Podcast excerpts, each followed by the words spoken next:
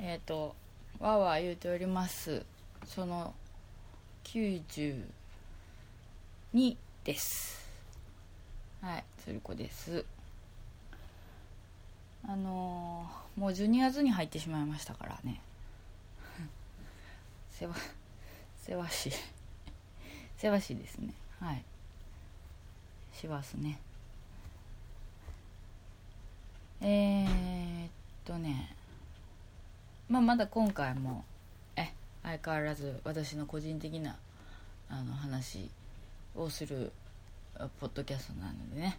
また皆さんのもう聞かないかここここでボタンを再生ボタンをじゃあ停止ボタンを押すかえ聞き流すかっていう感じでお願いします。はい。えーとね前回はあれですね。はい。その91でしたね。はい。何やったかな。うんそうやね。はいはいはいはい。うんうん。ああはいはい。本当に前回もやっぱりくだらない話してましたね。ちょっと自分で。ちょっとどんなこと話してたかなって思い出してみたら、はい。まあ、今回もそうするんですけど、えー、そうそう。前回あれや。ね。この収録をしその91の時にもう全然今年は紅葉とかも見に行く暇がなくてっていう話を多分したと思うんですよ。お寺にも行ってないしみたいな感じで。やけくそ気味にね。はい。だけど、えー、その収録を終えても停止ボタンを押して即ですけど もうねもうバーってね出かけました外に。はい。何かもうねえー、なんかこう鬱憤が溜まってたというかなんかもうもやもやしてたんでしょうね。急にね。えもういい。わと思ってね。ドーって車で行きました。はい。はい。まあ、じゃあその話からしようか、はい、順番にじゃあ順繰りに私のこの頃の身の上に起こった話とかしめようか。身の上っていい？そんな言うほどのことないし大体。はい。そんな話せんでも別に。っていうねことありますけどはいはいはいはいえっ、ー、とねうんと前回その、えっと、山に行きますって山に行ったって言って言ったんですけどどこに行ったかっていうとですね大阪の北の方に池田市っていうのがあるんです。はい。まああの近畿関西とか、まあ、ご存知の方は知ってると思いますけど池田市っていうのがありましてね。ででそこにねもう言うても私とこから車でシャシャッと行けるぐらいのとこなんですけどでまあ何回か行ったことはあるんです行ったことあるっていうか、まあよまあ、通ったり行ったりするとこなんですけどいろいろあるんですよ。ここはねほらあのいろいろあるんですよ。言うても。落語の町やしね。うん。そうそう。落語落語の町よね確かね。よねえって。そうそう落語がねあるあれやしね。あれそうそう。インスタントラーメン発祥の地っていうんでね。池田市は。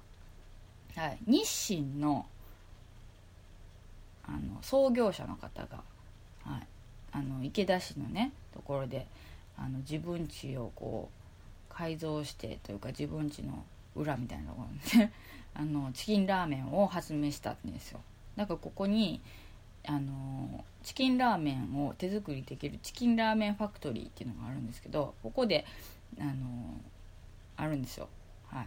マイカップヌードルファクトリーとかってあるんですよこれ、はい、だからあのよくあの大阪に観光に来た人は行かれるんじゃないですかね、はい、あのよく駅とかでも例えば梅田の駅の辺とかでもこのインスタントラーメン自分のカップラーメン作ったらあのあの具とかいろんなあれをあれを好きなように入れたりとかできるんですよ。でラーメンチキン、えーと、カップヌードルのあの何この入れ物のに色塗ったりとかとかできるんですけどはい。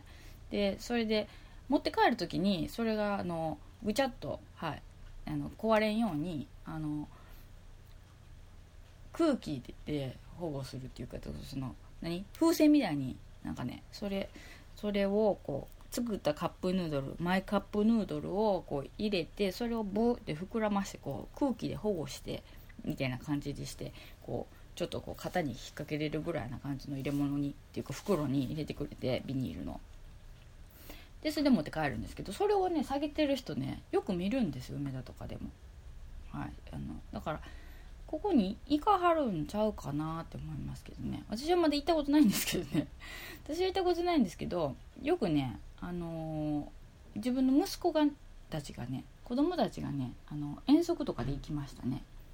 はい。あのひよあのいろんな具が入れてもらえるんですよ。あの係の人がいてあるんですけどあのこのこれをこれをもうちょっと入れてくださいとかこれもうちょっと入れてくださいとかこれ入れてくださいって自分の好きな具がね入れれてっていうやつがあるんですけどもそれが面白いっていう。そういうのがあったりとかえー、っとそう落語の落語の街って言いましたけどそうそう。そうなんですよ。落語がねなんか有名なんですよ。はい。はい。その辺ちょっとあんまり詳しくないって はい。まあいろいろあるんですよ。はい。あのー、いろいろあるんです。他にもね。あの阪急の阪急鉄道の創始者の人のなんか資料館とかいろいろあるんですよ。はい。あ浅いこと言ってしまった。まあ浅いこと言ってしまった、まあ、池田市っていうのもあるんですけどはいはいはい。まあ、そこででまあ私が行ったのはさつき山公園って言ってちょっとこう山があるんですよ。そのね小高い。中市の中央部にあるさつき山っていう感じになってるんですけど。まあそんな高いっていうわけじゃないんですけどまああるんですよ。でさつき山のあの何やろ。あの有料道路があるんですけどね。あのちょっとほんとちょっとこれ地図で確認しましょうか。だからねえー、っとそうですね。だからえー、っと大阪の北の方にえー、っとまあ箕面市とかあって箕面市の隣に池田市があって、え西側に。でもそこそのすぐ横が兵庫県の川西市になるんですよね。はい、でその池田市っていうところのその真ん中辺にこうちょっと小高い山があってそこがさつき山っていうのがあってでそこにあの展望台とかがあったりとかえっ、ー、とでさつき山のそのねえっ、とはいなんかドライブウェイみたいなのがあってねなんか300円だったかな。払ってこう上がってったらこう上の方の展望台のとこまで行けるっていうのがあるんですけどそこへ行きましたね。はい。ちょっと小高いところに行きたかったっていう。はい。で展望台があるんですよ。あの市の霊園かな。はい。あののところにあのあるんですよ。なんやっけあのほら。出て出てくるやつ 名前が。あるんですよ。展望台みたいなのが。うん。ね、そう写真見たらわかる。写真見たら何やっけな名前出てけせんまあ、何しかあるんですよ。それに行ってね。そしたらもうやっぱちょっとやっぱり標高が高いとこだから標高がって言うほどのこともないと思いますけどちょっとまあ小高い山なんでまああの紅葉してましたね。結構。いい具合に。でもそこ展望台のとこ駐車場代ただなのでそこ止めて。であの山に分け入って。山に分け入ってって大げさだけど。山に入っていってね。はい。あのもみじと触れ合って もみじと触れ合う。えあの木々と触れ合ってみたりどんぐりをまたあの見てみたり。おどんぐりがまたいっぱい落ちとるなとかっていう感じでこうね。私をこう高ぶらせるんですよねどんぐりが。はい、でどんぐり見たりなんかして。はい。でまあ、まあ、紅葉がすごい綺麗だったんで、はい。まあ、素人ですけど写真撮ってみたりなんかしてね、うん、カメラも持って行ってたんでね、はい、ちゃんと。ほんであのちょうどねその展望台がねえっ、ー、とねあれ何やっけな。全然出てこへんもう 全然出てけへん。びっくりするぐらい出てけへん。あのー、展望台があってそこの展望台のね一番上まで上がるとちょうどあの伊丹空港が大阪国際空港ですけど、まあ、伊丹空港が見えるんです。ちょうど下の方に。でそこから飛行機がブワーって離陸して上がってくるのが見えるんですよ。はい。なのであのそこで飛行機をしばらく見たりしましたね。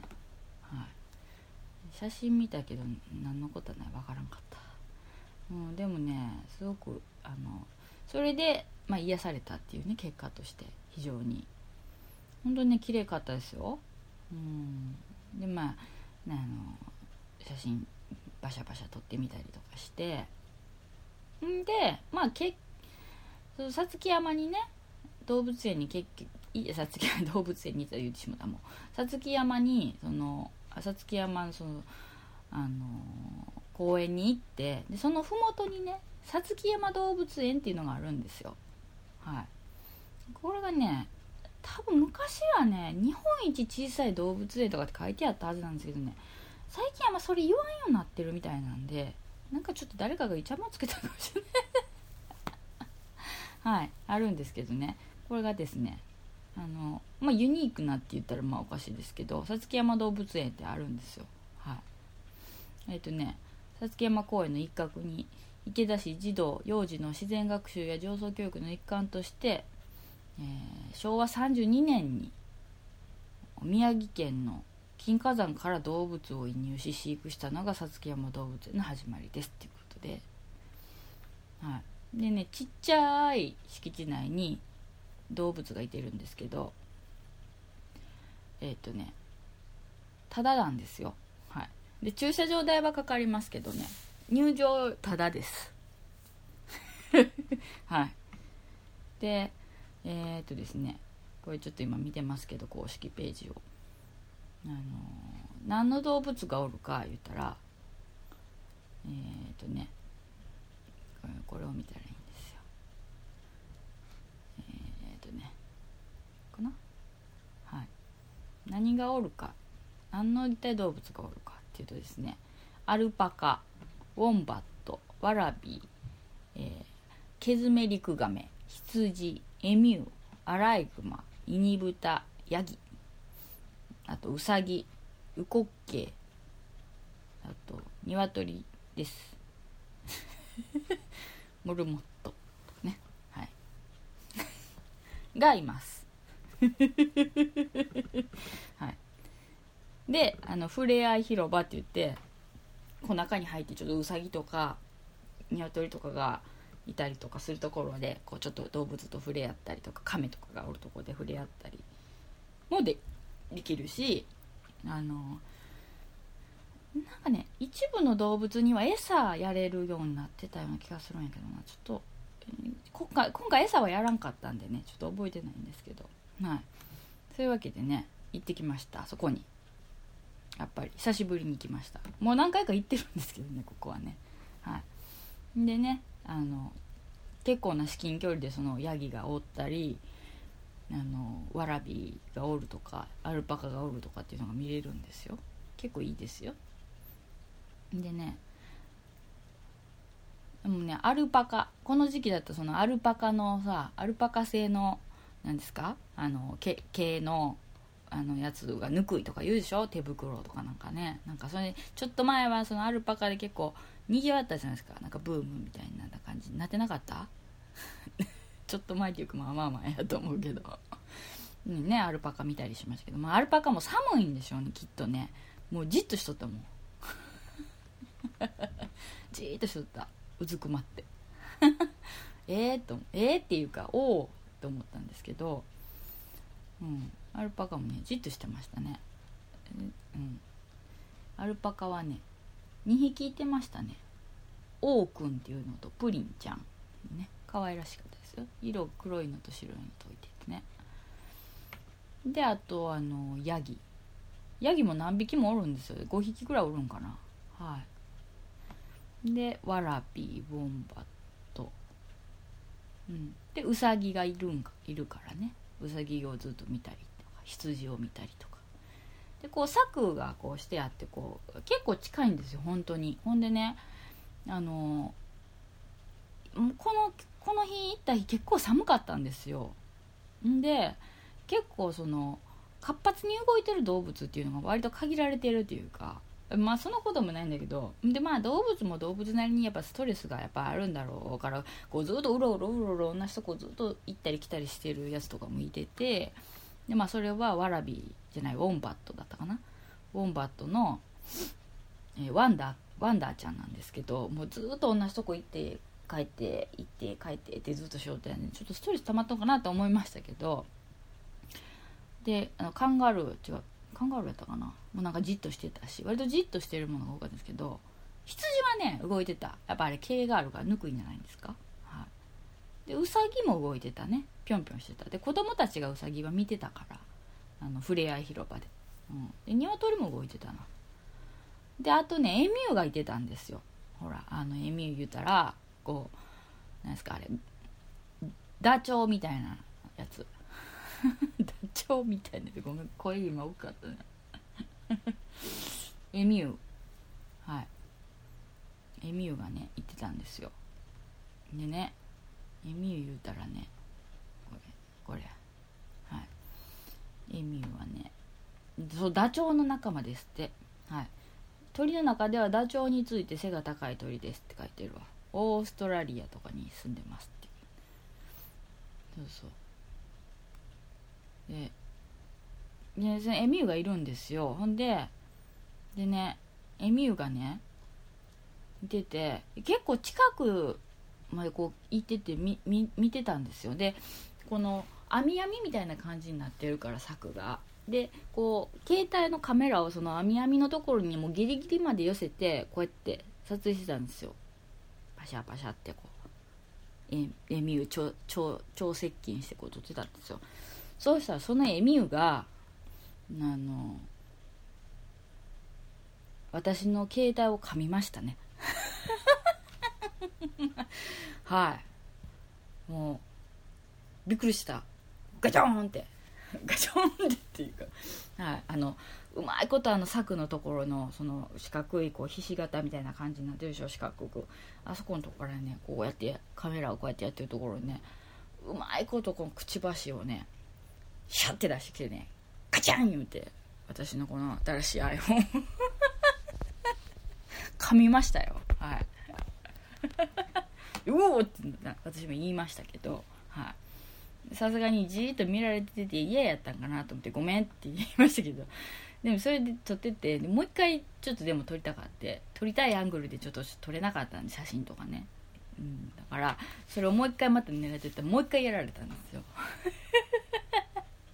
はい。2回噛まれたってね。でもエミュー多分あれじゃないですかね。歯が歯はどうやったんやろ？あのねなんかね噛み跡というかね噛んだところにそのエミューがその泥んとここうガチャガチャっとこうくちばしてついついばんだりしてたからそのなんか泥汚れみたいながつきましたけど、はい、あのおかげさまで携帯の方はそんなにあの傷っていう傷はないっていう感じですよね、はい、見た目に分かるような。ちょ泥汚れがあって、はい、私が特に手噛まれたっていうこともなくて、はい、結構びっくりしたっていう。エミューに怒られたっていうね、はい、であと羊を見たりえあのヤギ見たり、うん、でウサギがいっぱいいるからウサギ見たりなんかしてね、うん、楽しかったんです。これにまたぜひね皆さん さつきは動物 ちょっとね場所がねちょっと行きにくいと思うんですよね。電車とかでも。阪急線阪急阪急の電車乗っていくんですけどちょっとやこい？やこくはないか。阪急で行けるんですけどね。うん、そういうのがあるんですけど、まあ、そこへそれ行って。ほんでまあこれでまあ私が最初に家を出る時に建てた目的地はもうクリアしとったんですよ。さつき山公園とさつき山動物園の2つを回るっていうね、はい、これがまあ今日のプランとして。そんな時間もないですしね。収録 っていうか音取っといてから出かけたんでそんな遅くまで時間がない。何もない。で飛び出してきたしみたいな感じだし。ただずっと気になってたものがあってもうちょっとそれそれだけもうちょっとどうしようかなと思ったんですよ本当は。もうなんか疲れてきたしもうしんどいもうええか帰ろうかなって思ったんですけど、まあ、でもせっかくここまで来たからっていうことでえ、えー、名城の池田城に行ってきましたね。池田池田にある池田城っていうのがあるんですよ。はい。あのでもねあのこの池田にの近くに住んでる人にね聞いたらねあのなんちゃって天守閣の城やろって言われて。そういうこと言うと飽きませんって言いましたけど、はい、池田城池田城市池田城池田城跡公園か。池田城市というか池田城跡公園っていうのがあってでいつもそのさつき山動物園とかさつき山のとことか池田でガーって行ってたらお城が見えてたんですよ。だけどちっちゃいお城があってあれなんやろうなと思ってて。ただ多分なんかなんかだろうっていうのは分かるんですよ、はい、ただでもまあ最近さお寺風違う違うお城風の家建てる人とかもいてるじゃないですか。だからなんなんかよう分からへんねんけどただまあ城の形してて割とまあ完成度が高いというか、まあ、割と綺麗に整備されてるからなんかなんやろなーってずっと気にはなってたんですよ。でまああの地名も城山町っていうのかな？があるからと思ってて。でまあでもせっかくやからっていうのでもう行ってみたんですけどね、はい、池田城跡港で、ね、新しいんですよ言っても、はい、2002年にオープンしましたと。はい。えー、っと園内には、ま、お庭があってね、はい、でかやぶき風の管理棟。茶室。模擬櫓台。櫓台展望休憩所。などが建てられていますって言ってだからそれがお城に見えるわけですよね。櫓のね。はい。でこう手前にこう池があって鯉が泳いでてでこう庭園がこう整備されててここもだからイチョウとかそういうのがあってはい。ここも料金無料です、はい、駐車場は大体有料なんですけどね、はい、え結構地域の人が来てるんじゃないですかね、うん、なんかわかん。ないけど、まあ、そこにあの行ってみました、はい、お城にね池田城に。結構ねあれですよ。歴史的にはやっぱなんかあるみたいですよ。なんでじゃパパッと読みますけどあの摂津三守護の一人である池田勝正っておとんかな？の居城でしたって書いてでその後は勝正を追放した荒木村重が、えー、有岡城伊丹のとこにあるやつですね。JR の伊丹駅の。伊丹城。まあ、かっこ有岡城って書いてますけど。に移るまでの居城としましたと、はい、その村重が織田信長に謀反を起こした際には池田城には織田軍の陣が張られましたと、はい、で、えー、1989年平成元年から4年にわたる大規模な発掘調査が実施され井戸跡や、礎石跡など多くの遺構遺物が発見されていますと、はい、で現在は城跡はあ上司は池田、えー、城跡公園として整備されており模擬大手門や、えー、模擬、えー、櫓台などの施設が建てられていますと。いうことですね。はい。うん。すごい静かやった。はい。うん。でもこれでもこれあれじゃないですか。あのその荒木村重とかって言うたらちょろっとその大河ドラマ見とったら「おあの村重か?」ってこう思った。村重かって言って大河ドラマの村重を想像するんですよ。あの田中さんこの間やっとった。はい。まあ池田さんっていうのはちょっと知らないんですけど私存じ上げないんですけど池田市、はい、なんかまあいろいろそういうちゃんとそういうのがもともとあったんですねきっとね。でこのあの村重がねあの謀反を起こした時には織田軍の陣が張られた。のなかなかあれじゃないと思って。はい。結構古くからあったんじゃないかって言われてるようなお城みたいですね。はい。でそこであの風景をあのそこに上がってね見て。はい。なんちゃって天守閣っていうかなんちゃって城なんちゃって城って言われてましたけど。はいそこ行ってまた風景を見てね。はい寒いと思い持って。うん。でまああの帰ってきたっていうのが あるんですけどね。うん。まあなかなかでもやっぱりいいもんですよ。やっぱけねこう咲いとる花見たりね、えー、景色見たりなんかしてね。なんか忘れかけていたものをなんかちょっと呼び起こして。ようなようなような気がしたっていうね、はい、でもすごく良かったですね、はい、またねこれねもみじとか紅葉してたんですけどなんかね桜が咲いててなんか冬に桜のさ冬に桜？冬に桜なんじゃない。冬に咲く桜があるんでしょ？はいそれがあってね。ちょうどそのこうあの組み合わせもまたよしみたいな感じがあって。はい。なかなか非常にいい感じでしたけどね。私は割と好きだったですね。あの地味な感じが。地味な感じがって。褒めとんよこれ。褒めてますよもちろん。はい。それでねまああのでもね他にもねちょっといろいろ行ってみたいところがあったんですけど池田でね。まずちょっとこれは時間がなかったのでまあちょっとまた後日っていうことにしようって思って、はい、その日はまあ帰ったんですけどね、はい、まだちょっと時間があったらねねしましょうかなしましょうかなっていうからあれしますけどね。はい。でもそういうことがあったと。はい。さつき山にね行きましたね、はい、んでその後なんですけどはい。ここでね資料が登場しますね。ね。資料資料。はい。でねえー、っとね前も言ったかもしれないですけど私あのそのまああの基本的にその好き勝手したい人じゃないですか。いろんなことをねはい。好き勝手してる人なんしたいし好き勝手実際している人なんですけどまああの年に1回ぐらいは旅行に行かせてもらってたっていう話を前にしてたと思うしたかもしれないですけどしないかもしれないですけどまあ行ってたんですけど最近まあちょっと忙しかったりいろいろあって行けてないなっていうのがあって。んでえっと今回えっとちょっと割とちょっとそのまだちょっと疲れてきて精神的に。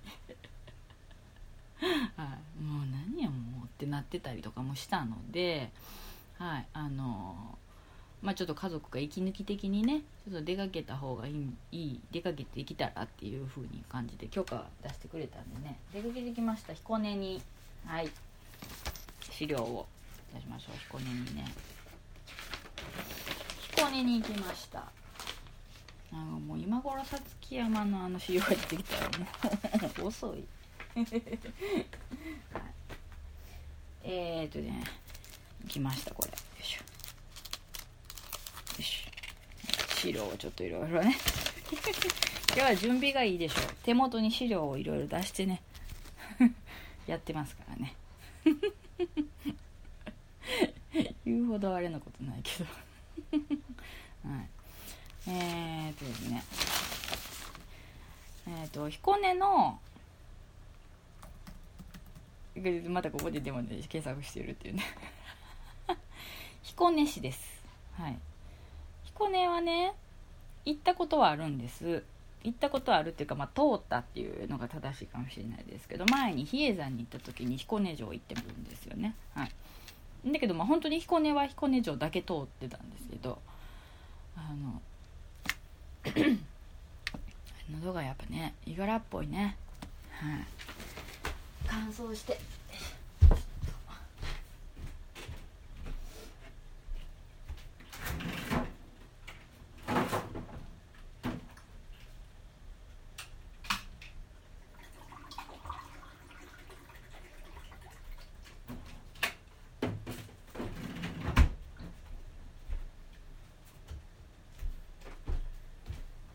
お茶をねちょっと準備してきました。ウーロンじゃないですどうでもいいよねウーロン茶なんですうち麦茶とかじゃなくてでちょっと冷たいお茶をというかあの準備しとかないといけないというか、まあ、あれでまあ、まあ、まあ、それどうでもいいんですけど。でね彦根なんですけど彦根に行ったんです。でまあなんでかっていうとまずえっ、ー、と前まあまあたびたび言うんでも本当に皆さん耳にタコができるよっていうぐらいだと思うんですけどあのー、えっ、ー、と彦根のはい。ハンドメイドのお洋服のはい。雅子ドットさんとあの花と,、えーと、セレクトショップみたいな感じの、はい、お花屋さんですけどいろんなおしゃれ小物おしゃれお洋服とかもいっぱい置いてあるお店のカール・アンジェロさんがいつも阪急であの出店される時に行ってるわけですけどその時に、えーと、11月には彦根で恵比寿港があるというのをおっしゃっててで、まあ、もしよかったら来たらっていう話をねいつも彦根のねお店にねカール・アンジェロさんのお店にね行ってみたいけどなかなか行けないなっていうのはずっと思っててでまあで、えーと、その時にその恵比寿港ってその彦根城の周りにその商店街がこうバーッとあるんですけどその恵比寿さんのねあのー、商売繁盛でしょ恵比寿さんって。かそれのまあお祭りと言うたらおかしいですけどで商店街がこうすごいにぎわうんですよみたいなのらしいんですけどね。でまあそれがあると。いうので恵比寿様のお祭りというかはい。でそれがあるっていうのを聞いててでまあ行けたら行きたいなとかって言ってて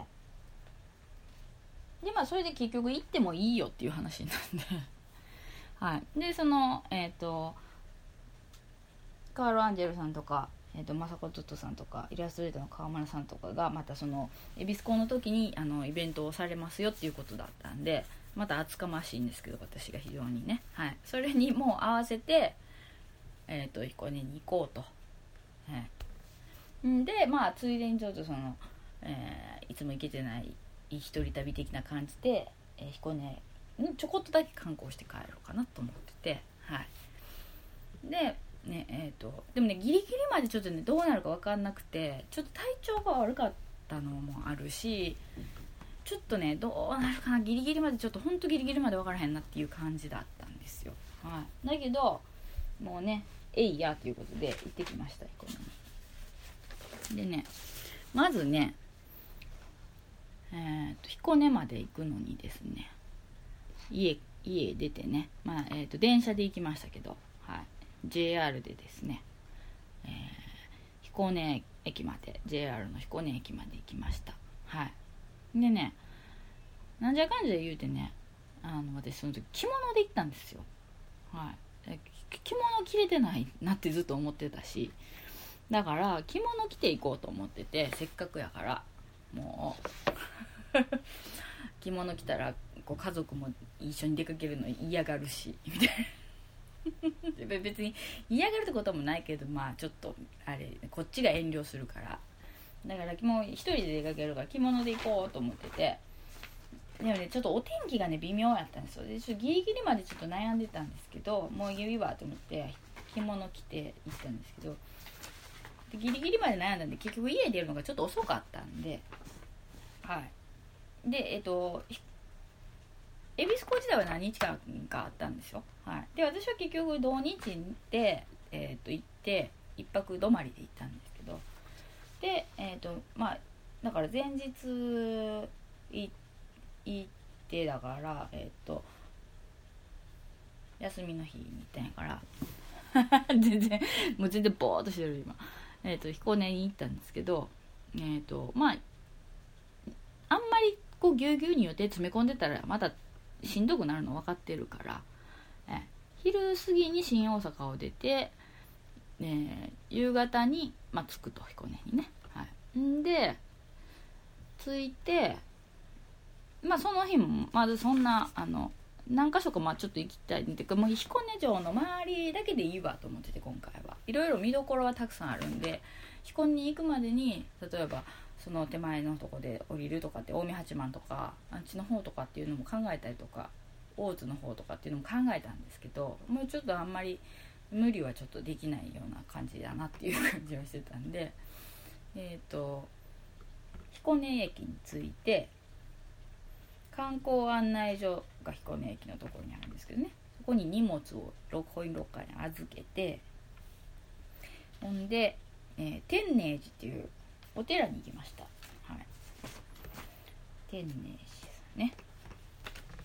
五百羅漢っていうのが、あのー、あるんですよ。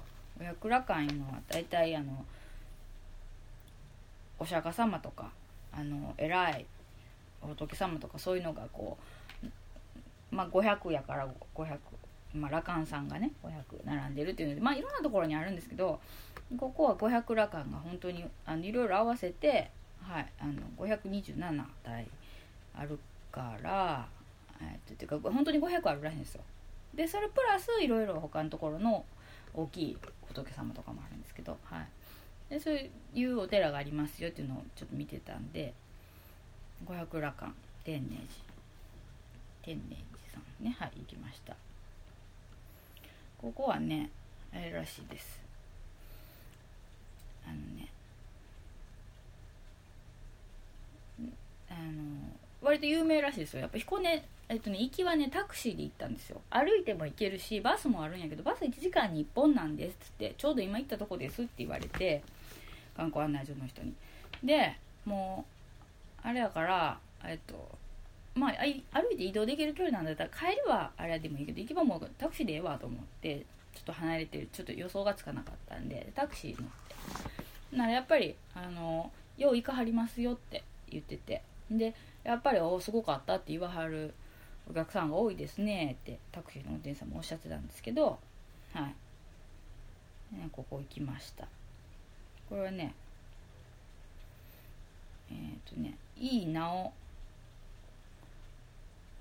いいいいいい家のね。あれなんで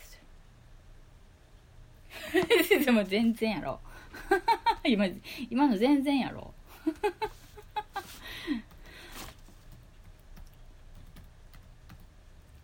井伊直輔の、えー、お父さんが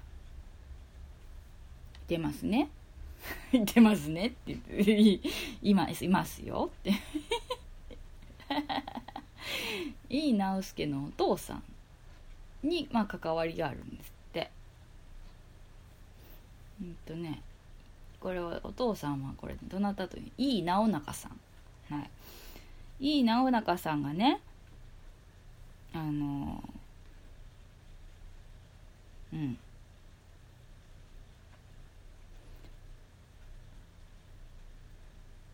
井伊直中さんが自分がね間違ってね手打ちにした腰元と自分の初孫だったはずのそのまあ子供ですよね。あのはい。お子。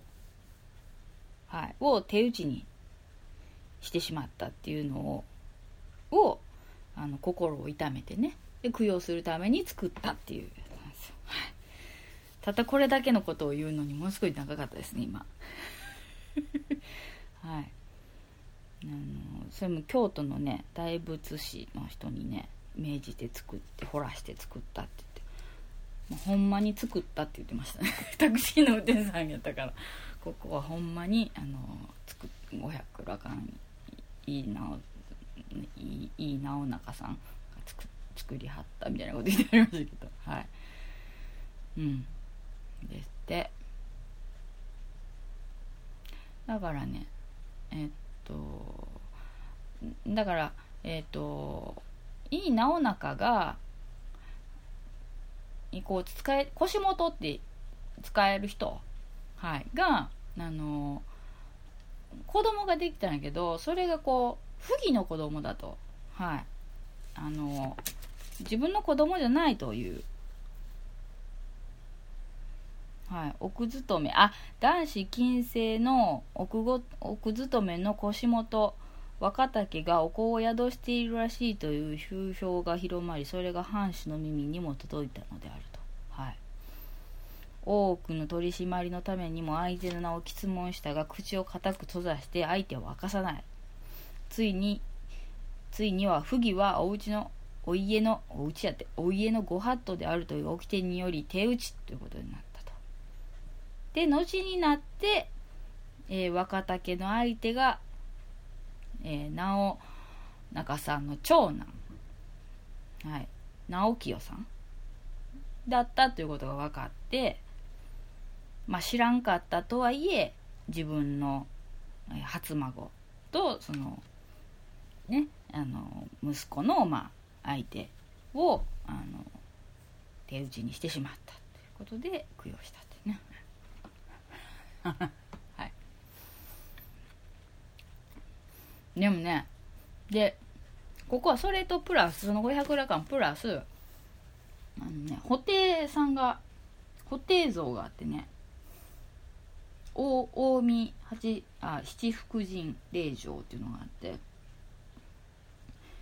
えっ、と木造日本一の大きさでご利益も超大型っていう布袋様があって金ピカなんですけどね。でそのおへそに触ればへそくりができ扇に触れば服が服が来てで袋に袋っていうのは布袋さんの持ってるこう宝物みたいな荷物が入ってる袋ですよ、はい、に触れば病気を封じるという福徳円満の神様ですっていうのは布袋さんがあるんですけどでそれもあると。いうことなんですね。はい、でまあいい直いい直輔の供養塔もあるんですけど、はい、でそれをねお参りしたんです。でねいいなそういうぐらいなんだけどだから500羅漢がねままあまあすごかったですよ本当に。であのー、500羅漢はだからその何ですか昔からその自分の会いたい人ねあのまあ亡くな生き別れたりとか、まあ、実際別れたりとか死んだ人とかに会いたかったら500羅漢に行けばいいっていうぐらいこう一つ一つ顔が違ってね姿とかがこう違う仏様がたくさんいてあってで、まあ、その中に自分のあの求めているあの、ね、会いたい人がいてるよっていうようなことも言われるわけなんですけどもう500あるからさもう見切れんのんですわ上の方にあって。あれってこう双眼鏡みたいなの持ってった方が顔とかはすごく認識できると思うんですけどめっちゃブワーってこうあるからでもね母がね何て言うんですか圧倒されるっていうかねこれなかなかいいなと思ってね。で他のとこで500羅漢って言っても500ないとこもあるんですよね数が。結局。だけどここはほんと500あるみたいではい。で500番目1番目見たから500番目もちゃんと見ようと思ったんですけどあのなんかいろんなこと考えたりとかこう見たりとかしてるうちに忘れてそれチェックするの忘れたんですけど。はい、うん、でも500番もあるってあの他のお客さんが言ってはりました。はい。でも確かにねすごいいっぱいあって。で中にはやっぱりねあこれいいなって思うような羅漢さんがいてはるんですよね。であなるほどなっていうので見て。であので布袋様のがまた別のところにこうあるのでその同じ建物の別のとこ別別棟というかもあるんでそこへ行ってえー、と布袋様にお参りしてもうあらへそに触ればへそくり扇に触れば服が来る。袋触ら病気封じるでもう全部触らないかんでしょ。だからもう撫で回す。ギューって。はい。でお祈り。お祈りとかお参りをしてんでちょうどそこからね向こうに遠くに彦根城とかも見えるのでそれをこうちょっと眺めてゆっくりしてはい。であの御朱印もいただいて、はい、でそっから歩いてね歩いてほんと20分かかったかなぐらいでまた駅前に戻ってこれるので駅前に帰ってきたと。はい。で一応宿を彦根城の近くに取ってたんでとりあえず一旦宿に戻ろうと。はい。で夜行きたいとこがあって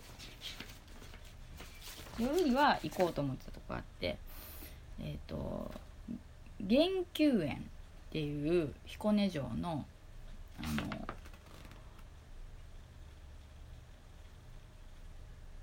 あるんですよ。あの公園が 庭園が。はい。そこの玄宮園っていうのがちょうど夜間ライトアップをしてますよっていう時期だったんですね。はい。だからあそれだったらあの最近見て紅葉が見れてないとか言って言ってたのもここで見れるやないのかということでここに行くつもりだったんで、まあ、彦根城の近くのところにやつ通ってたんでそこに、まあ、荷物を一旦置いてでまあちょっと休憩してはい。でえー、と夜なんでね6時入場だったんでそれぐらいの時間に合わせて出て行ってでねちょっと雨がねだからパラパラパラパラしてたんですよ。小雨が。うん。だからねちょっとどうかなと思ってたんですけどで彦根城自体も今ちょっとライトアップみたいなのしてるんですよねなんか知らんけど。はい。彦根城のあのお堀のところをこうバーッと。でそれを見つつ研究園に行って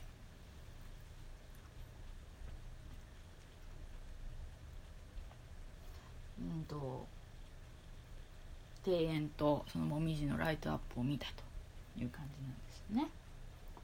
うんでね実はその前にここにちょっと実はまあこのその研究園に 行ったことでまあちょっと一つ話があるんですけどさっきのね天寧寺に行ってね五百羅漢を見ようと思って行った時にですね行ったらちょうどあのセミプロカメラマンの集団というか56人ぐらいのグループの方がいてはったんです割とまあまあちょっと私よりもだいぶ年齢のいてまあちょっと年のいった感じのはい。で私がまたこれ着物着ていっとったもんやから目につくわけですよ。女一人が。ね？五百羅漢に。夕方もう3時半4時ぐらいの時間に薄ぐらい時間に。うん、まあちょっと目につくわけですよ。はい。悪目立ちいうやつですよね。であのであらって言って、まあ、その集団の人に声をかけられたんですね。であのあの観光ですかと。まあ観光なんですけどっていうで どちらからっていうのでまず大阪からなんですけどって言ってあそうなのっていう話になって着物着物いいですねって言って、まあ、着物を褒めてくれるわけですよね。そうです着物を褒めてるんですよ。はい。着物姿の私を褒めてるんじゃない。着物を褒めてくれはってるんですけどいいですねっていうことであのもしよかったらそのちょっと写真撮らせてくれくれませんかって言われて。それ私だってね それもうまたあのそうあの別にもう言い訳がましいからちょっと見苦しいですけど私だって着物ので誰かに写真撮ってもらいたくて着物着てるわけじゃないんですよ、はい、だから着姿もそあのピシッとしてるわけじゃないしもうちょっともうだだらーんとして誰で着たりとかもしてるんですよ。ずっと着てるから。でもっとピシッと直したいとかいろいろあるんですけど、ま、そう言わ言ってもらったらまあせっかくねそう言ってくださってるのでも別に断る理由もないしかたくなにね。はい。あの趣味のカメラマンの方たちだったんですけどいやちょちょっとモデルやってくれへんかって言われてでまあモデルって言うたってですよ。あのあのえって言うどうしたらいいんですかって言ったら、別にその普通にお参りしてくれてたらいいですよってそこをちょっと取らせてもらいたいんでって言われたんで、まあ、別にそれだったら別に構いませんけどって言ってあのお参りその布袋さんのとこ行ってもう布袋さんの腹を撫で回してるとことかこう五百羅漢のとこ行ってわー言って見な見上げてるとことかなんかそんなのをパラパラパラパラっと取り取りはったんですよ。でなんか地元の方とあとあの名古屋から来はったっていう方とのグループカメラグループの方だったんですけどね。であのそこでまああのなんか多分そんなにたくさんは撮ってないと思いますよ時間にしても、うん、もうで帰る時間があるからなんか言うてはったし愛知の人がね。でその中の一人の方があの観光に来はったって言って彦根に行っていう話になってまあそうなんです。まあちょっと今いろいろちょっとまああの回るところはあるんですけどって言って言って言ったら「あの今日はあのこの後のご予定は?」って聞かれたんですよ。でも私まあ一人で来てますから。あまああの私この後はだから研究園のライトアップをあの夜見に行こうと思っててっていう話をしたら「ああ」って。であのもしよかったらあの写真を撮らせてもらいたいから 一緒に行かせてもらっても構わないかどうかっていうのを聞かれたんですよね。はい。でも一瞬えって思ったんですけどあのまあ別に断る理由もなかった。っていうかえってなったりになりましたよもちろん。だけどその何て言うんですかね。そのカメラマンの方っていうかそのカメラの方が言うにはねやっぱりねそのえっと、いつも自分は風景を被写体にしてるのであの人物を入れた写真っていうのを撮る機会がなかなかないと。はい、でまあそのモデルさんになってもらう人っていうのはなかなかまああの知り合いとかにもま声かけたりするんだけど、まあ、なかなか思ったようにこうセッティングできなかったりとかもすると。でまああの紅葉の時期に着物を着ている人がたまたま来たと。なのでちょっともしできるんだったらっていうことでお願いしたいんですっていう話だったんですよね。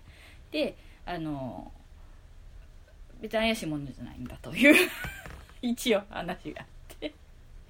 でまあ名刺をくださってであのもう一人の地元の方にもお声がけてしてましたけどもしよかったらって言ってたけど、まあ、その方は僕はちょっと今日夜予定あるからって言ってあってじゃああのどうですかって言うからあの分かりましたととりあえず。であのじゃあまたあの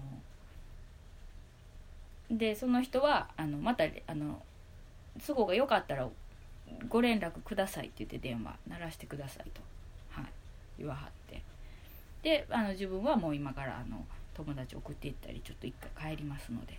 で、まあ、時間があるからね。研究園に行くまで研究園に行くまでね、はい。うん、で、まあ、って言って別れてたんですよ。でで私は結局それであ写真を撮るっていう話になってたなって思ったんですけど雨が降り出したからけあの雨が降ってたら私は一応雨に濡れても大丈夫な着物着ててたからであのまあ様子見ながら見ればいいからザザ降りじゃないかこう病んだり降ったりとかポツポツしちゃったりとかいう感じだったから、まあ、私は別に研究園に行って研究園研究園に行ってライトアップを見るとお庭を見ますよと夜の。敵なもみじ紅葉のお庭を見ますよと。で彦根城のライトアップを見ますよと。ただ雨がこんだけ降ってたらカメラってやっぱ雨とかあかんのんちゃうかなと思って。はい。でね、まあ、別にまあそうやっておっしゃってくれてたけど、まあ、別にあのあれかなと思って。別にあれかなっていうかだからああのカメラ撮る写真撮るのは雨が降ってた都合悪いんちゃうかなってこう私勝手に思ったんですね。詳しくないしね雨カメラにはね。はい、と思って一応私はもう一人でとりあえず研究園のライトアップの時間に合わせて宿を一旦出て行って。でまあどっちにしろね雨が降ってるからお断りするにもどっちにしろ連絡は一本入れなあかんと思って電話したら「いや大丈夫です」と。い ういうお返事が来てあの「今から行きます」って言わはってあのじゃああのお待ちしてますっていう話になって。研究園のとこで私も研究園先入ってますのでっていうことで、はい。えー、入場券払ってね。入場券買ってね。入って。入ったところで待っときますって言って分かりやすいと思うので。そこで待っとって。みんな来てくださったんですね。で私はもうバーってその景色がすごい綺麗があって本当に庭もね綺麗でライトアップされてて。で雨がこう小降りだったのがパッとちょっと合間見て止んで。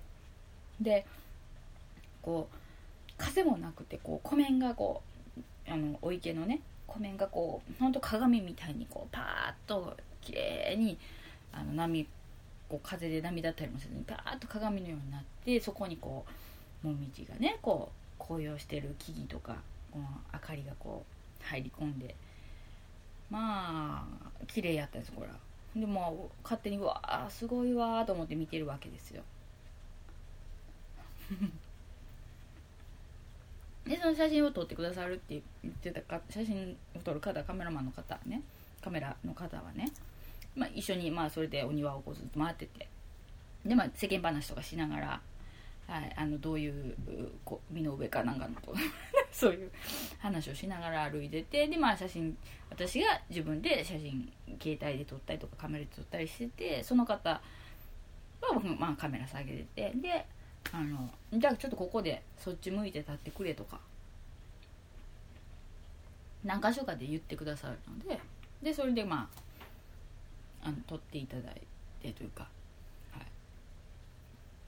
い。で結局おとお庭の中を私はまあ見て、はい、でまあ話しながらお庭の中を見てそして、えー、彦根城の周りをぐるっと歩いて出たと。はい。なんか彦根城のところの周りのあのそれこそお堀の周りとかその壁のとことかでもいろいろ写真撮ってはったんですけどやっぱ夜の写真がむず夜の人物込みの写真難しいなっていうのを言ってはって、は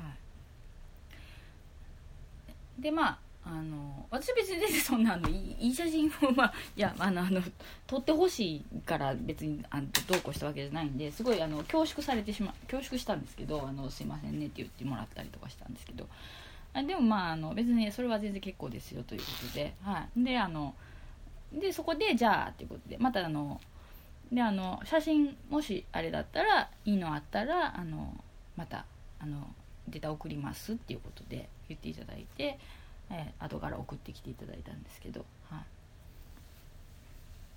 い、だからねその何ですか？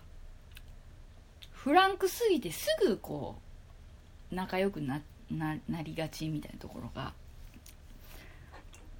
ちょっと自分でもあかんなって思ったんですよ。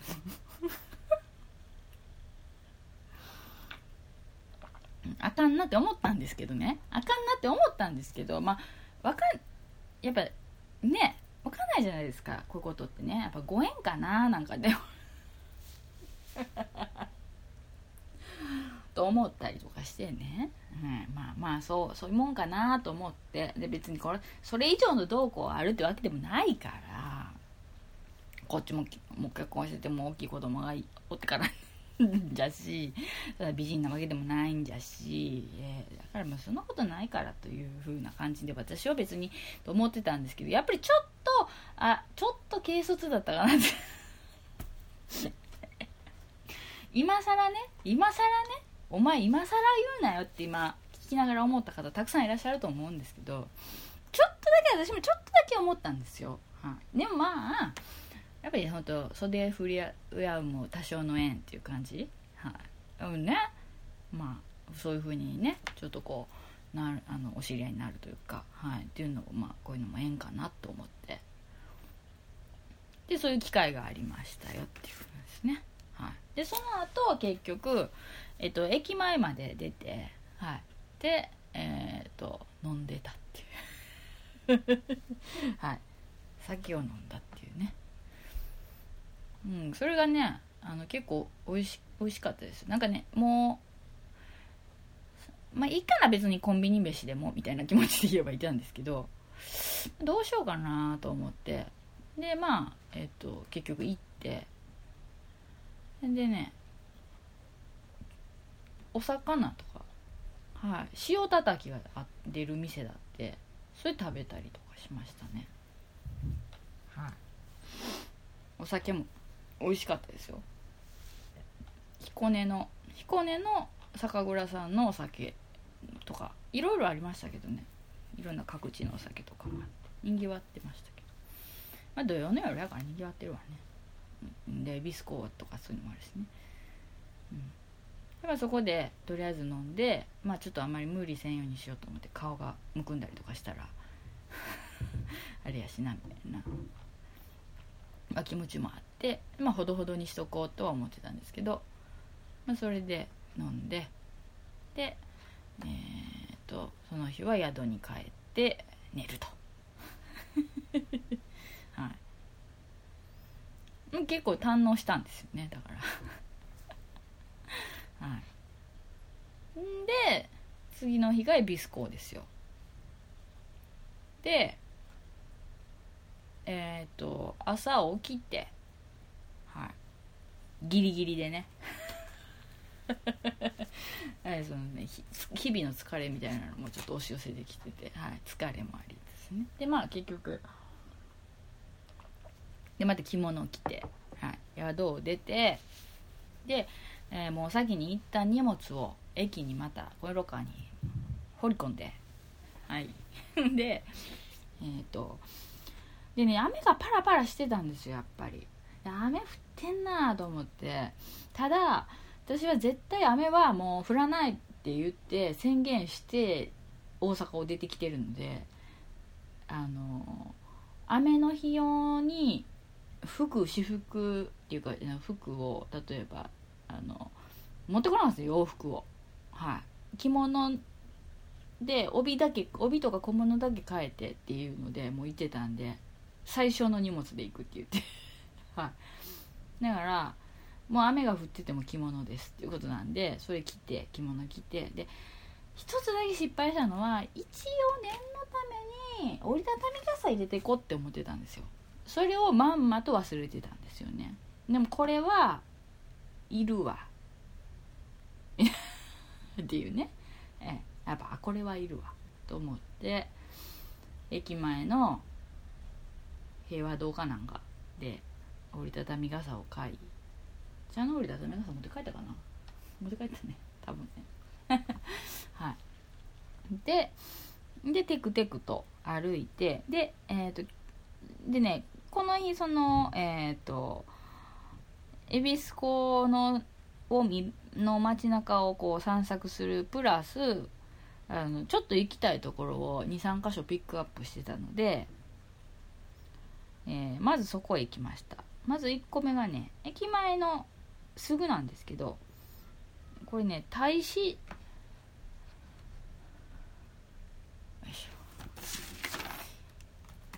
大使寺っていうの？大使寺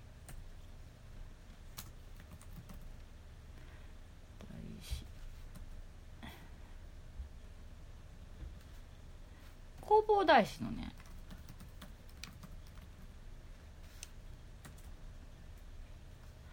お寺があるんですよ。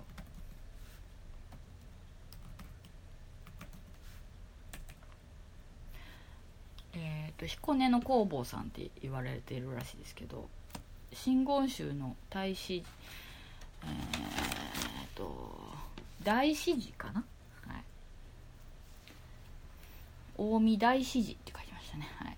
そうですね。でここはえっ、ー、と弘法大師の像があるんですけど寝てるんですよ。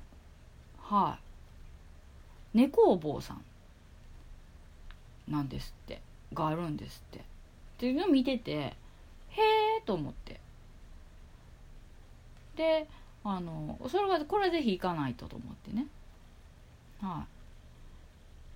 でえっ、と近江はで近江の国彦根とか、まあ、こう近江あの近江八幡とか、まあえっとこのまあ、だから滋賀県のこの琵琶湖の近くって言ったらやっぱり比叡山があってだから、えっと特に彦根は浄土だから浄土真宗が多か多いらしいんですよお寺的には。であのやっぱり親鸞さんがあのここら辺は布教しはったから彦根の彦根ではやっぱり浄土真宗が多いんだけどあのここは珍しくと言ったらおかしいけど、まあ、少ない真言宗の広大さんをお祭りしてるところですよっていうのをあの言ってはってはい。あのっていうのをちらっと聞いてでああそうなんやっていうので。であのこのね工房さんのとこには京都の当時からね分けてもらったあのおしゃりが、はい、おしゃり様がお釈迦様の骨の一部が奉納されてるってことでね。でこれまた工房さんのあのお大師さんのあのいろんなところに撫でてねお願い事したらご利益があるっていう はい、ことらしかったんでまあ行って、えー、あのー、でお寺ね行って私が行った時人いなかったんですよででまあ入ってお参りはしてくださいみたいな雰囲気は大丈夫そうだったからガラガラガラって入ってピンポンってなったりとかしてたんですけどピロピロピロピロみたいな感じのあのなんかあのスーパーかなんかコンビニに入った時みたいな音 みたいなのがなんかしてたんですよで「うお!」ってめっちゃびっくりしたんですけどでまあ誰もいてはらへんかったけどまあまあ後から声かければいいわと思って必要ならね、まあ、とりあえずお参りさせてもらえばいいわと思ってお参りをしててであの工房ね工房さんをねもう撫で回してたわけですよね。いやーってこうムツゴロウさんみたいにね動物を撫でる。みたいな感じで、ね、よしよしとは言ってないですよもちろん工房さんですからね、はい、お大師さんですから「はい、南無大師返上今後」って言いながらこう撫でてたわけですよね。はい、でえっ、とまあゆっくり割とゆっくりそこでちょっと気持ちを安らかにしてって。でねそしたらねでまあそこにあのお堂に入った時からずっと聞こえてたんですけど向こうの方のお部屋からねあの百人一首をやってる音が声が聞こえたんですよ。札を読み上げてる声が。はい。でこう「取った」とか言ってこう「わはは」みたいな。なんかあれ？はななんか百人一首大会やってるのかなって思ったんですけど 地域の人が。って思ってたらなんかまああの多分お寺に関係してるのかその百人一首の会に来たのか分かんないんですけどそういう方が一人来はって私の方を見張って「あどうも」ってちらっと言わはってそしたらあのお寺の方が来てくださってあのそれであのあと思ってそこであの御朱印をいただいてはい。であのありがとうございましたということではい。出てきたんですけどね、はい、なかなかねここも非常にこれ趣があるブロンズ等身大のブロンズ像です。ブロンズのあの画画像というか猫お坊さん寝ている姿ね。寝てましたよ。本当に寝ている姿でしたよ。割と小柄？そういう問題じゃないね。は い添い寝できそうな雰囲気ですもんだって。絶対怒られる。でまあそこを出てんでどこへ行ったかというと私がそのまま。これもう一箇所行きたいとこがあったんですよね。まあ街中ブラブラ歩き持って行ってたんですよ。であのいろいろ裏道通ってみたりとか、はい、しながらあやっぱ初めて来るとこいうのはまあそれままたこれまた楽しいなと思いながらこう歩いててあのやっぱね全然なんかあこういうもんがあるんかなるほどなみたいな感じとかしてはい旅はいいものやなと思い持って歩いてんでどこへ行ったかというとこれね神社 はい、神社に行ったんですはいえっ、ー、とね千代神社っていうのがあるんです。はい。え、ー、と、建物自体はね、移築、今の場所に移築解体しましたって書いてあるんで、まあ、新しめなんかなっていう感じなんですけど、え、ー、とですね、千代神社はね、なんで行ったかっていうと、事前に調べてた時に、えー、ここの千代神社はね、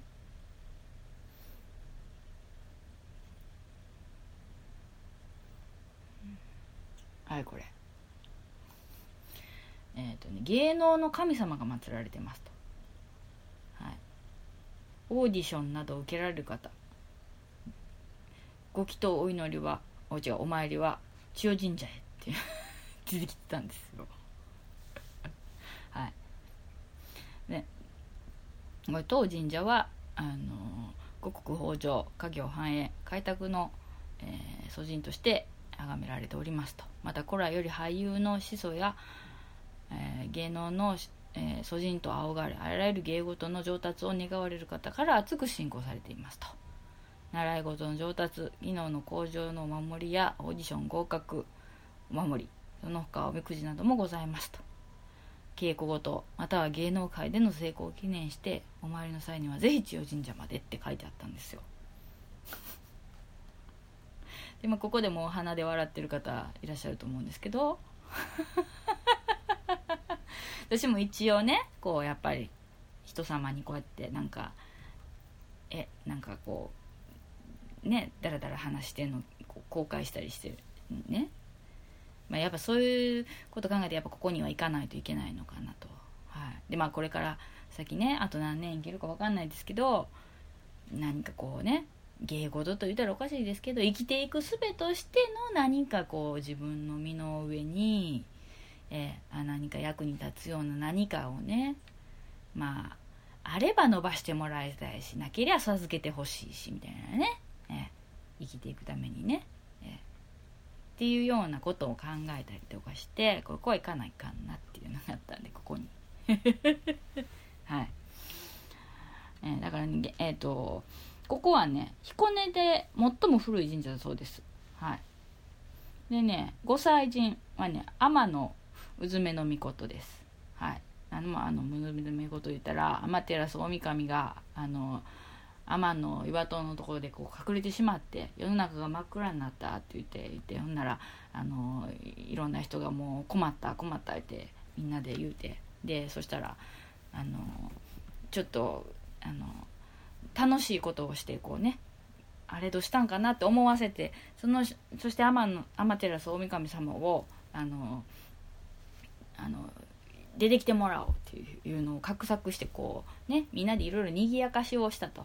はい、その時にまあ天のうずめのうずめの御事もこう踊ってねこうちょっと面白おかしくねちょっとこう色っぽいことをしてみたりなんかっていうまああの古事記とか日本書紀とかそういうのではあると思うんですけど古事記ではなかったか日本書紀か。まあなんかそういうのがあったというんですけどそういうその女神様ってかその神様なんですよね。はい。その神様をお参りしお祭りしてるんですよ。だからまああのだからまあ芸能の神様とかということではい。でもここその天のうずめの御事様をこう他の神様と祀ってるところはいろいろあるんだけどこれを主に一番の、まあ、主催神として、えーと、と祀ってるのは珍しいんですって。はい。よく知らないですけど。であのとりあえず私もここにお参り。しましてね。はい。天の 自分のこと。ででここお参りして。ここもねあの紅葉が綺麗でしたよ。でねここはえっ、ー、と扇みくじって扇おみくじっていうのがあってね。扇の形をしたおみくじがあるんです。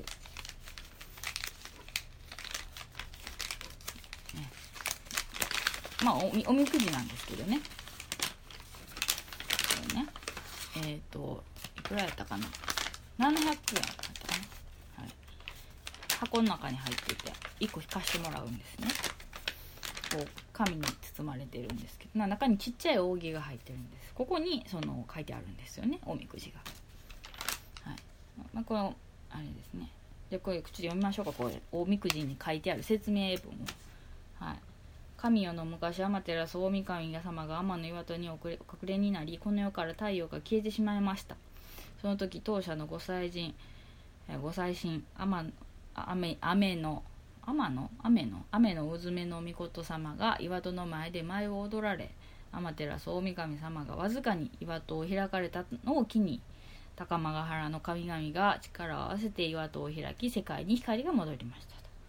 この日の下で初めて舞をなされ光を取り戻すきっかけを作られた女神様が雨の渦めの御事様ですと。千代宮は古来より歌舞伎の、えー、狂言役者芸能あじゃ芸術芸能を志す者職人や劇芸を磨く者武芸を鍛錬する者の数形を集めるお社ですと。この扇みくじはお持ち帰りになり神棚にお参りになるかお稽古の場などにお飾りください神様のお導きお導きにより末広がりの扇のように励まれる道に、ね、上達が開かれましょう諸芸が実を結ばれんことをお祈り申し上げます塩神社宮司っていうのが印刷されてるんですねはい紙にこれ私でもさずっと持ってたんですけど神棚に飾らずに。すいません飾ってませんでした。あのずっとカバンに入れて持ち歩いてました。飾らなあかんねん。飾らは飾ります今日。でいろいろねなんか多分柄扇の柄とかも違うんだと思うんですけどこれ私金にこう赤でで桜のこうあってこう川の流れるようなやつですね。芸事中吉です。はい。諸芸鍛錬って書いてありますね。え諸芸？うん。錬磨か。はい。心落ち着け落ち着けて構えるべし。精進すべきは芸能所作のみにあらず。えー、芸気心得なり。心映えかな。心得なりか、うん、油断せず精進すべしって書いてますね。中吉ですね。はい。一応これ中身は確認しましたよ。ちょっと飾っときましょう。はい。これでねますます末広神様のお導きにより末広がりの扇のようにね。はい。励まれる道に私の励む道に上達が開かれることでしょう。はい。ね。っていうのでこれ行ったんです。でここをお参りしてからえっ、とまあえっ、と彦根の街中まあ商店街ずっとなんですけどをぐるぐる歩いてでえっ、と見て回ってはい。でやっぱいろいろねお店が出てたりとかして。であの結構面白かったですよ。うん。あの大にぎわいでした。はい。うん。すごい大にぎわい。でまあちょっと裏道通ってみたりとかして割とゆっくりめに歩いてね。で、えっと、あと彦根のあのカール・アンジェロさんのお店に到着ということで、はい、そしたら、えっ、とそこでそのいろいろイベントごとをあの皆さんが集まってね近くのあのお店の方とかイベントしようぜ盛り上げようぜっていう方たちが、はい、集まってやってらっしゃったみたいで、はい、でそこで私もあのまたお洋服とか雅子さんとこのお洋服とかいろいろ見せてもらったり、はい、カーロさんのお店でいろいろお花とかいろいろおしゃれな服とか見せてもらったりなんかしてはい。で、えっと、川村淳平さんがですねイラストレーターの,、はい、あの似顔絵ポートレートドローイング会があったんで。でそれをちょっとちらっと見に行ったら、えっと、偶然にもあの茶上次郎さんにお会いして。はい、なあのツイート見ててね坂上さん行かはるんかなと思ったんですよ。でちょっと声かけようかなどうしようかなって思ってたんですけど私がギリギリまで行けるかどうかちょっと分かんないっていうのもあって予定がちょっと立ちにくいなと思ってたのでまあ行ってからでもいいかなとかって思ってて偶然パーッと入ってったら坂上さんが書いてもらってるとこあったんですよ。でおおと思ってはい。でそれであの茶上さんともご一緒して、はい、いろいろちょっと見て回ったりとかして。なんかねゆるキャラが結構出ててはい。3体最低でも3体は見ましたからねゆるキャラが。着ぐるみが。結構いろいろあのいろんな方とお話しさせていただいてあのっていうか、まあ、その いろんな人とってまあまああの場所を限られてますけど、はい、そこの地元の方というかはいあの彦根のねね。で結構あの楽しく、はあ、いろんなことがいろんな催ししてこう地域を盛り上げようとしてるんやなとかいろいろ思ったりとかしてはい。で、まあ、その日とりあえずあのあのいててててて足がしびれた、はい、でその日そのとりあえず一応イベントがあのね恵比寿港にあの関連した感じでこうしてたのやつが終わってで、えーと、ちょっと一緒に、はい、あの飲みに行かせていただいて雅子さんとかと、はい、であのカール・アンジェルのお店のあのあのすごいいい子。すごいいい子って言ってもうなんか自分の息子みたいな気持ちで見てしまうんですよねね。とか。で坂上さんもとかなんとか川村先生とかとご一緒ちょっとさせていただいて、はい、美味しいお酒をね楽しいお酒を飲ませていただいて、はい、で電車で帰ると、はい、いい旅でしたよ。はい、でいい旅でしたよって言いながら今また扇ここ飾っとこいって言って出したやつをまたしまいそうになっとった。危ない。義事が義事が 末広がりに。ね。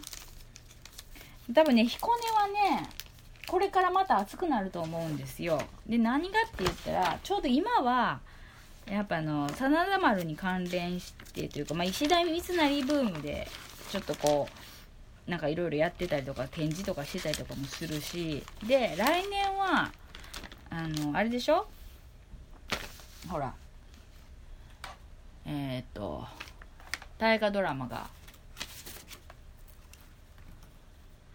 ほら出てこん。来年の大河ドラマ今もう真田丸がもうあともうあともうちょっとで終わるけどもうほんともうもうもう私も見る時本当もうこんな顔してますよもういつも。こんな顔してるって言っても全然見えないでしょうけどもこんな顔してるんですよ。はあ言って。でいつも大体あの8時からのを見るときに8時3もうああってもうって思う時って時計パッて見たらいつも8時34分とかなんですよ。ああもう45分には真田丸機構も終わってニュースが始まるのにどうなるん？このあと10何？10分ぐらいっていつも思うんですけど。もうあまだや34分や。やっぱり34分。この何回かはずっと思ってるんですけどね。はい。ね。まあ、あと来年の大河かがあの女城主直虎っていい直虎ですからね。はい。いい直虎ということはいい家ですから。いい家ですから。はい。だからやっぱ彦根じゃないですか。はい。いいいい家のね。うん。これだからまたまあちょっとみまあこれまた見て見ると思うので見ると思うのでっていうかまあこうねまあそういい直虎のこともちょっといろいろまあ注目はしていくつもりなのででこれねちょっとまた彦根に今ちょっと足を運びたいところですよね。あれですよね。あのー、全然知らないんですけどね。だからねあの私もただ漫然とこう大河ドラマを今までこう漫然とというとおかしいですけどあの大河ドラマをこうバーッと見てきましたけどあの大河ドラマ見ててやっぱこういくつかやっぱり大河ドラマやっぱ描かれようがやっぱ違うでしょ？誰々視点というか主人公が誰かによって同じ武将でもよく書かれたり悪く書かれたりあのいろんなエピソードがこうあったりどういう人物かみたいなのがこうあったりとかっていうのをやっぱり私も多少はあのああなるほどなって思ったりとかするわけですよ。でちょっと思い入れが勝手に湧いたりとかするわけですよ。でもこう、えー、いい直虎に関してはあの女やったっていうのを知らなくて。あそうなん？ってなって。でこれだからいい直虎調べたいんですよね。でもだから来年の大河に向けて本屋とか行ってもいい直虎に関する本とかもいっぱい出てるわけですよ。だからあのちょっともう下調べしたいんですけどあの実は家に戦国武将ファイルがあってディアゴスティーニ的なやつの。あれがね何十冊もあるんですよ。週刊みたいなやつ月刊かなんかじゃないけど。戦国武将ファイル。だからそれに何かのあのあるんやと思うんですよ。いい直虎も。それこそそさっきのさ今まで他に出てきた何？石田三成もあるやろうしあの荒木村重とかも絶対あると思うんですけどもうあんなから探し出すのがなんせもうねちょっとしんどいんですよね。もうって思ってるんですけど。まあでもこれちょっとねあの戦国武将ファイルちょっとそれ出して読まないといけないですねこれね。何の話やったっけな。でもの、まあ、あのあれみたいですね。あの主な新たな出演者が決まりましたって書いてる。柴咲コウさんでしょ？今川義元が春風亭昇太さん。あれ大丈夫なんかな？あれ『笑点』の司会しておるのに。で今川氏真が松尾松也さんね。はい。で受刑に今川義元のお母さんが佐岡瑠璃子さん。あで竹千代は安倍貞夫じゃん。で築山殿が大七尾。ああの子が出るよ。須田将暉君がいい直政で。虎松。市原隼人も出るんやな。シャーって感じですよね。う んこの辺のね毎回毎回この人物相関図みたいなやつを見ながらね見ないとダメなんでね最初のうちはね。なるほどね。こういうことなんですね。これまあちょっとね。でも真田丸のねあの関連の場所もねいろいろ行かないといけないんですよ。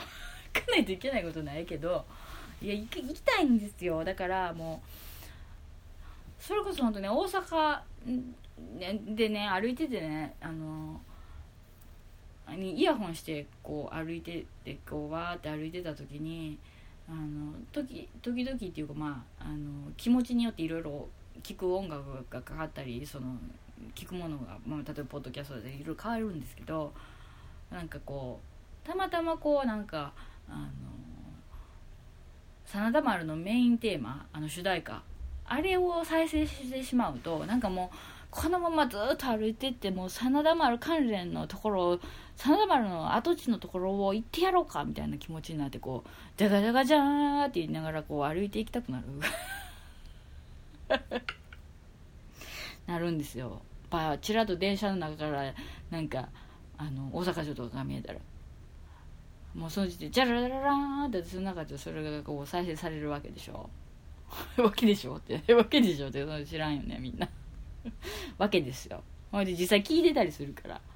だからもうさこの間も梅田からもずっとゆで屋橋まで歩きながらさジャガジャガジャージャガジャガジャガジャージャーって聞きながら今あの音程が外れたとか音痴だったとかっていうのはな,、まあ、なしにしてなる聞きながらずっと聞きながらこうリピートしながらリピート再生しながらずっと歩いてたんですけどなんかもうこのままずっとずっと南の方向いてずっと歩いてたらええんちゃうかなって思ったんですけどまあその時はね歯医者があったから行けなかったですけど、はい、であの帰りは真田丸紀行の方ピアノの方。はい、あれのテーマを聴きながらね帰るんですけどね。ああもうほんともうあれやわ。もう真田丸。もう本当に。いろいろね今昨日やったから。見てみたから。本当ね。本当ね秀頼を見ては本当に秀頼見たらもうねまださ今回さなんかこう秀頼の すぐ横に いつも王の春長がいるでしょ。だから王の春長が実はあの、秀頼のお父さんだった説を私はこう頭に入れてるからなんかもうついついうんって思って見てしまうっていうね下水ね。